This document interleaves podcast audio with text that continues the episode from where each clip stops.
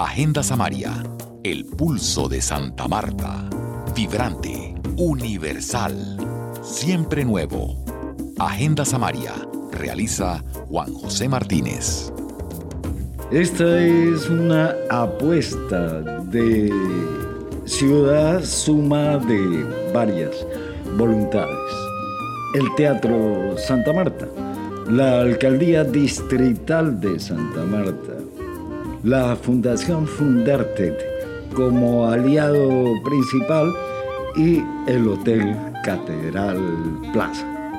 Símbolos indígenas, ancestrales, prehispánicos, figuras geométricas, circulares, en muchas piedras y parques naturales que son el testimonio de las culturas primigenias en América giran superpuestas a la base de una construcción en las afueras de Cartagena, en un ambiente natural, que es una escuela de formación en danza, el Colegio del Cuerpo.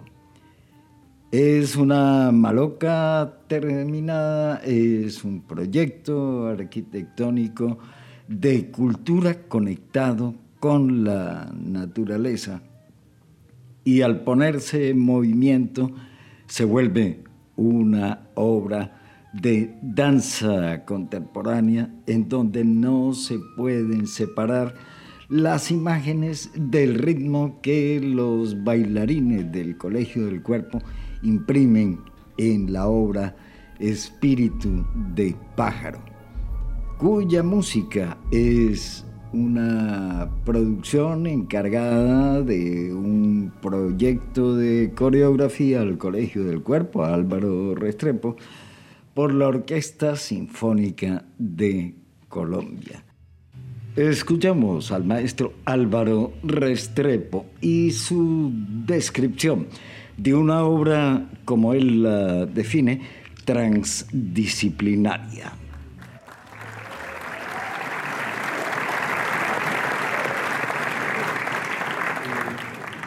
Unos años estuvimos aquí, veníamos a actuar al Teatro Cajamar y fue justo el día en que se declaró la pandemia.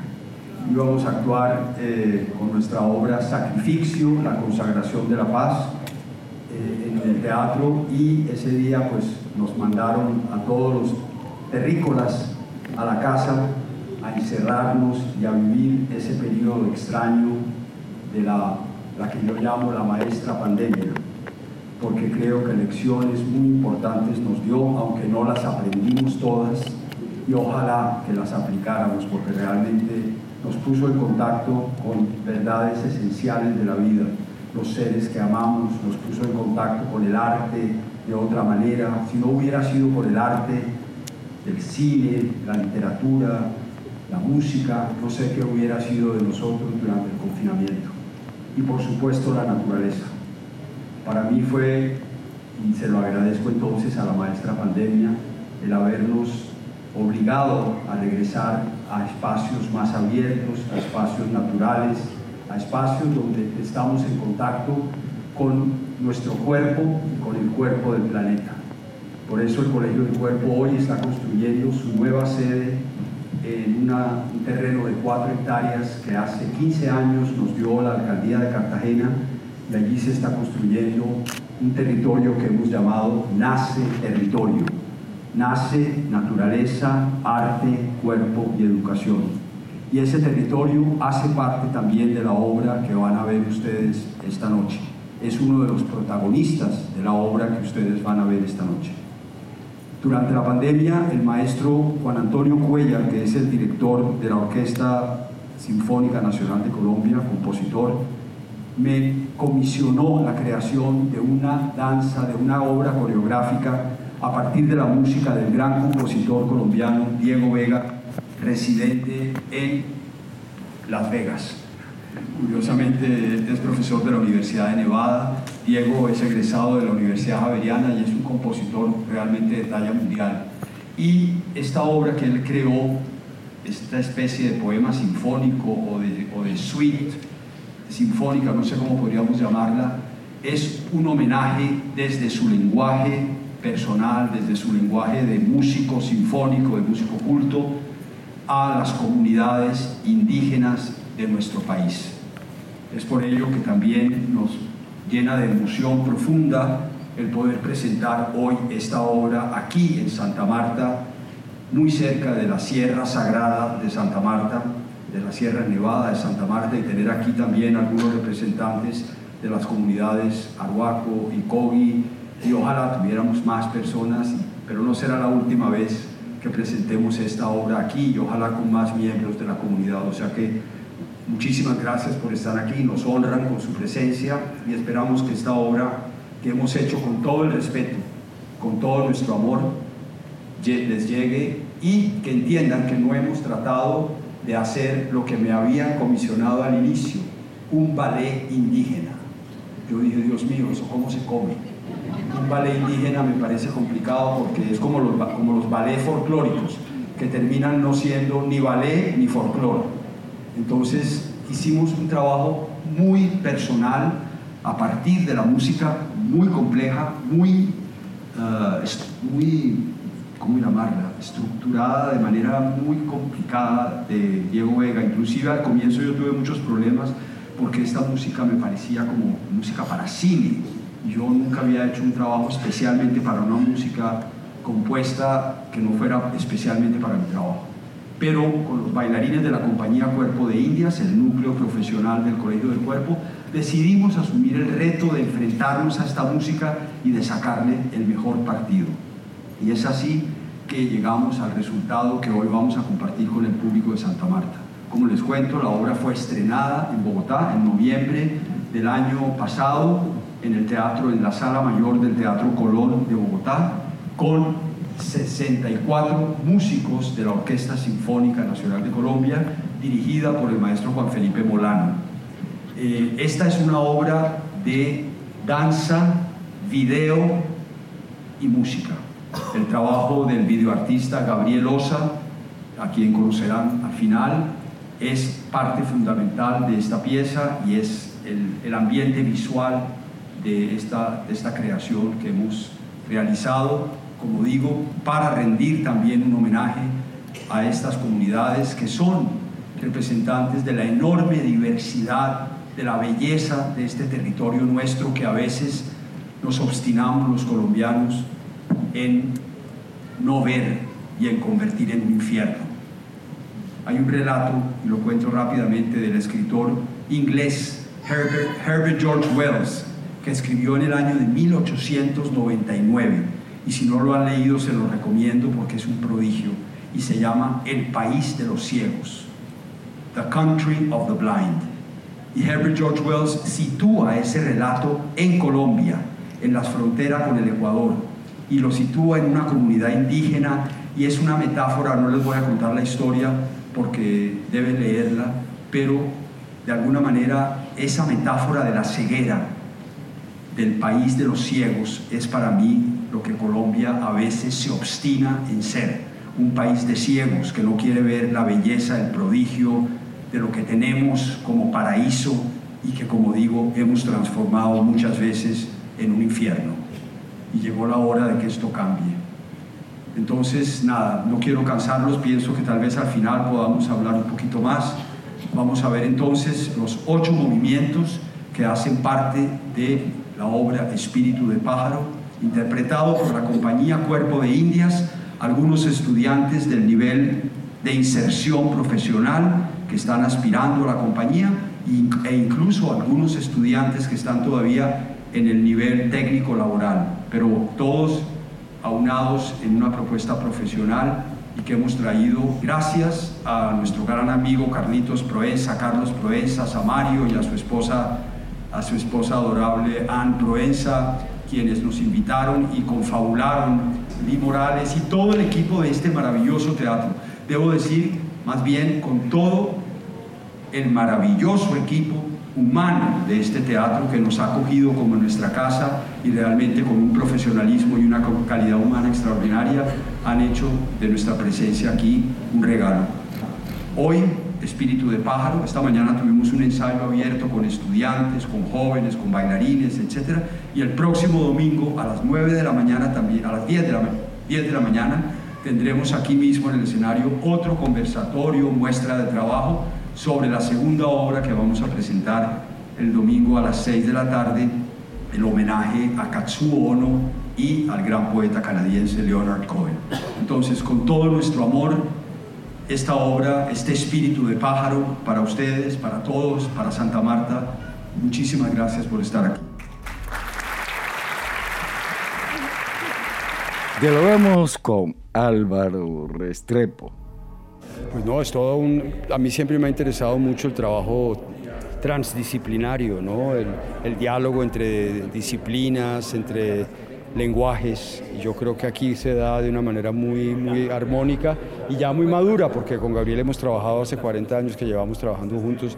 Entonces, claro, esto fue una obra que fluyó de una manera muy orgánica y muy natural y logramos pues crear las transiciones y toda la poética visual de la obra mezclada con el trabajo coreográfico y de la danza, pero plasmando la materia, la tierra, las piedras, todos los elementos que hacen parte también de la cultura material de estas culturas eh, ancestrales en, en, este poema visual que tratamos de hacer.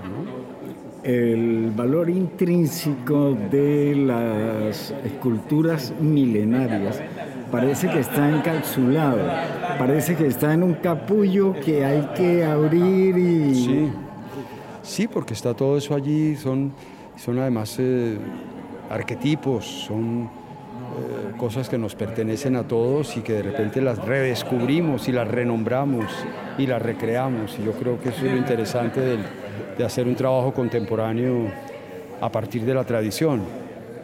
Bueno, presénteme al señor Gabriel Osa. Gabriel Osa, lo saludamos. Sí.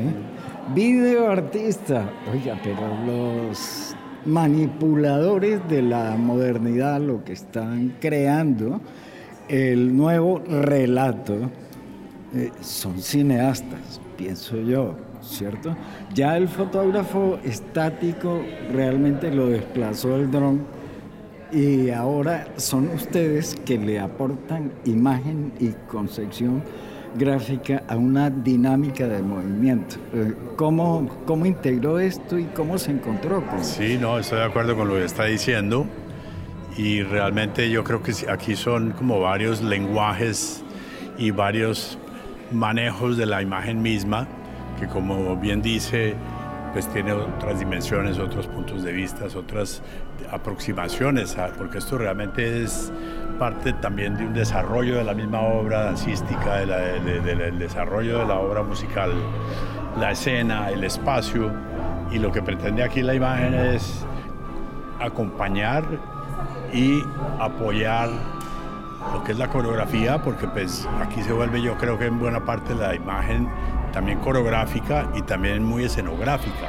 Sí, porque se puede cambiar y uno no pierde la Claro, pero es parte del espacio. Realmente aquí se está proponiendo también un manejo espacial de movimiento, de tiempo, pues que son unas herramientas y unos elementos que son muy ricos de explorar. porque pues no es, no es fijarse únicamente en, en una manera, sino yo creo que lo interesante de esto es explorar y como dice, pues ver otras, otras formas de, proyectar, de presentar, de, apropiarse de la escena, acompañarlo, de tejer y entretejer los diferentes elementos, ¿no? porque esto finalmente es un gran tejido y una gran composición de muchos elementos que, se están entretejiendo.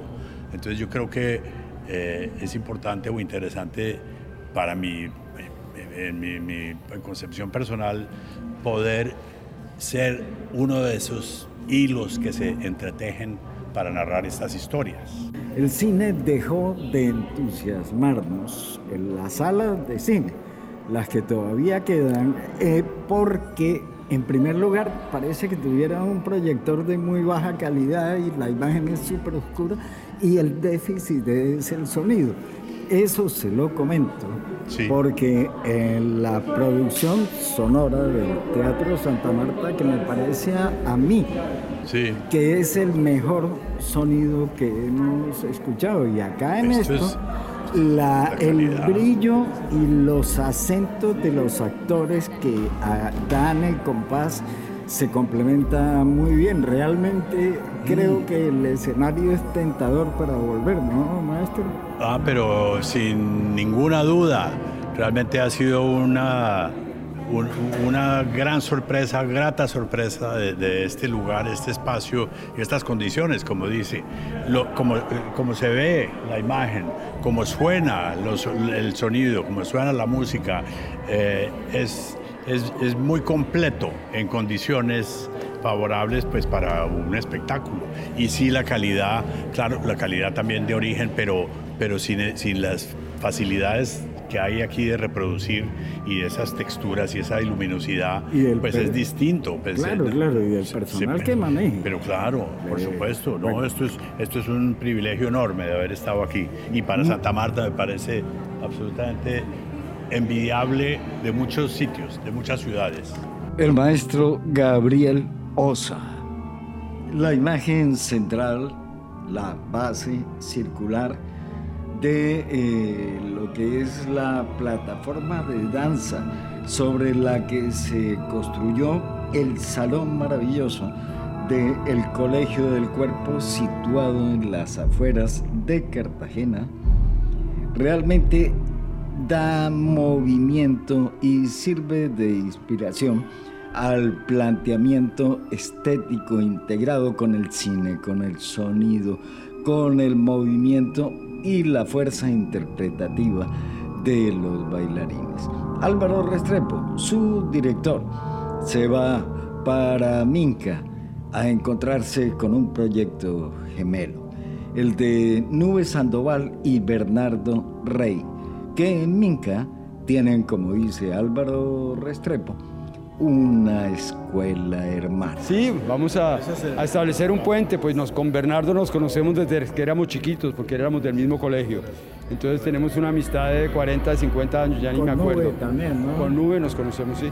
Entonces ellos están creando algo, un centro paralelo en, en, en Vinca y bueno, centro hermano, entonces vamos a atender puentes. Sí, y tiene lo mismo, módulos. Sí, exacto. Bueno, Luana Díaz, le damos la cordial bienvenida desde el portal Agenda Samaria. Ella puso la cuota. ¿Cuántos invitados logró traer? Porque dicen mis amigos, mis familiares, ¿cuántos motivó? Por ahí me dicen que más de media sala, pero la verdad sí, pararse en el escenario y ver tantas caras conocidas es muy conmovedor y es como bailar para las raíces, bailar para la tierra que me vio nacer y crecer y bueno, es muy bonito ver cómo la gente se reúne para apoyar estas manifestaciones artísticas tan bonitas en la ciudad y en este bellísimo teatro que está renaciendo. Tú puedes patrocinar las producciones de Agenda Samaria en el botón rojo de Patreon hay varias opciones de auspicio y una categoría especial para imprimir un póster con imágenes exclusivas de Agenda Samaria, entre otras opciones. Haz clic en el botón rojo de Patreon que encuentras en nuestra web agendasamaria.org. Esperamos que haya disfrutado conocer este poema sinfónico, primera publicación en la cual se deja sonar. Invitación para este 4 de junio en el Teatro Santa Marta a las 6 de la tarde para la obra Flores para Caso o No y la Anoko Butó, Danza de la Oscuridad, Butó, en medio de la época turbulenta en la posguerra japonesa, post Hiroshima. Kazu Ono fue un famoso bailarín y coreógrafo japonés que se considera uno de los fundadores del Butó.